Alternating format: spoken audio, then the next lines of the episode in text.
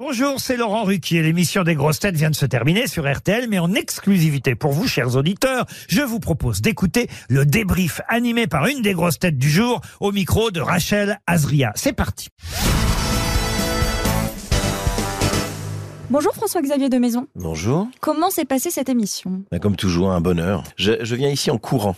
C'était votre première rencontre avec euh, Hector Obal qui... Oui, passionnant, drôle. J'aime cet humour à froid comme ça. Il y a toujours comme ça dans les grosses têtes un, un élément comme ça, euh, comme Olivier de Kersauzon, autrefois Pierre Bénichou, un, un, un élément comme ça euh, brillant et, et un peu ronchon. On adore. Vous avez eu aussi un élément perturbateur, euh, Johan Rioux, Ah, il est merveilleux. Lui, il est sans filtre. très rapide, trop même. Il est, il est merveilleux, je l'adore. Il a une, une énergie incroyable. C'est fou le casting, il est vraiment génial parce qu'il y a vraiment des, des éléments très très complémentaires et, et c'est toujours un, un bonheur de faire cette émission et, et- et un bonheur de l'écouter. Vous aimeriez plus quel type de questions dans l'émission Vous êtes euh, fort sur quel, sur quel thème? Bah écoutez, c'est surprenant, mais on est souvent fort dans des thèmes qui sont très loin de nous. À chaque fois qu'on se rapproche de thèmes qui nous sont soi-disant familiers, bah on passe souvent à côté, alors qu'il y a une attente.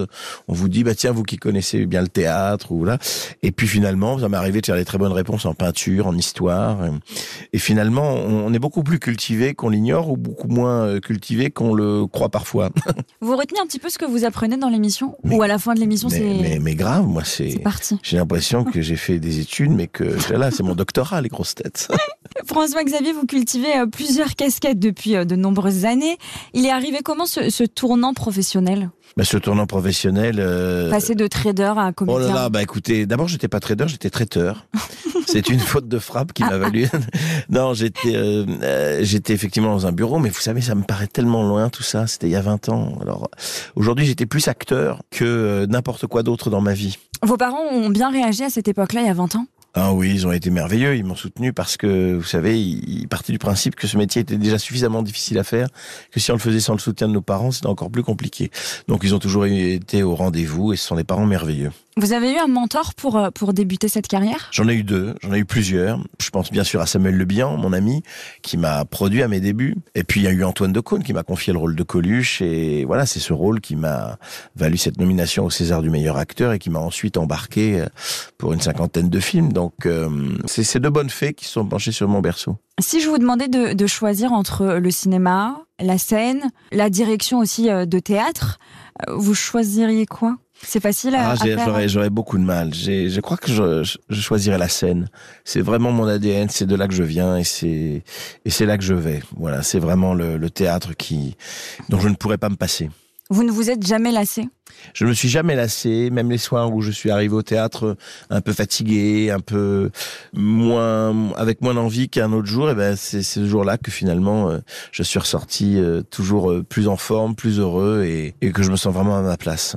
Vous vous dites quoi avant de monter sur scène? On se dit quelque chose ou au final on y va comme ça? On y va comme ça, et puis euh, on, on- on y va en... Il y a une sorte de saut dans le vide, une sorte d'abandon. C'est pour ça qu'il faut avoir bien répété, être sûr de son texte, de son spectacle. La scène, c'est c'est la récréation, c'est le saut dans le vide, c'est le lâcher prise. François-Xavier, vous serez au Théâtre de l'œuvre du 28 décembre 2023 au 13 janvier 2024. Oui, un petit peu en tournée aussi. Là, je serai à Tours le 2 décembre, à Nantes le 3 décembre. Vous aimez bien bouger aussi, aller voir les gens euh, J'adore, c'est ce que je préfère. C'est ce que je préfère, c'est aller, euh, voilà, partout en France, et puis surtout aller à la rencontre des gens après le spectacle. Et j'adore ça. Vous prenez du temps pour aller euh, leur demander, pas leurs avis, Oui, mais euh, Oui, oui, voir exactement. ont aimé. ce- Oui, exactement. Je, je, je, enfin, je consacre du temps après le spectacle pour aller à la rencontre des gens, souvent boire un petit verre. Mm. Voilà, Avec modération. exactement, avec beaucoup de modération. Ça me permet de, effectivement, de, de bah ouais, d'être en contact avec mon, mon public. C'est assez charnel, le, le- finalement, cette relation qu'on peut avoir depuis 20 ans. C'est c'est quelque chose qui nous, qui nous lie. Les gens qui viennent au bout de 20 ans voir mes spectacles, euh, voir mes pièces, euh, même voir mes films quand on fait les tournées en province. Il y a quelque chose qui me, qui me plaît beaucoup d'aller au contact des gens, oui.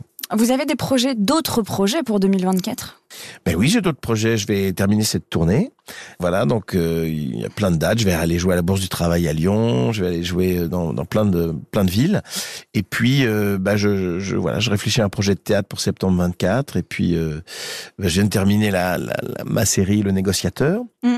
J'ai un, un film qui va être diffusé sur M6, euh, un unitaire qui va être diffusé sur M6 avec Julie Gaillet et Charlie Dupont, réalisé par Ludovic Colbeau-Justin. Euh, j'ai des projets de cinéma, des projets de séries. Ça Enfin, fait beaucoup de choses. Je n'arrête pas, oui, comme vous le dites. Vous allez nous garder un peu de place pour les grosses Ah têtes oui, ah oui, oui. Non, mais ça, c'est non négociable. Moi, il me faut, il me faut ma dose de grosses têtes. Parfait. Ce sera la petite cour de récréation. Exactement. Merci François-Xavier de Merci à vous. Merci. Merci d'avoir écouté le débrief des grosses têtes. Soyez au rendez-vous demain pour une nouvelle émission à 15h30 sur RTL ou encore en replay sur l'application et bien sûr toutes nos plateformes partenaires.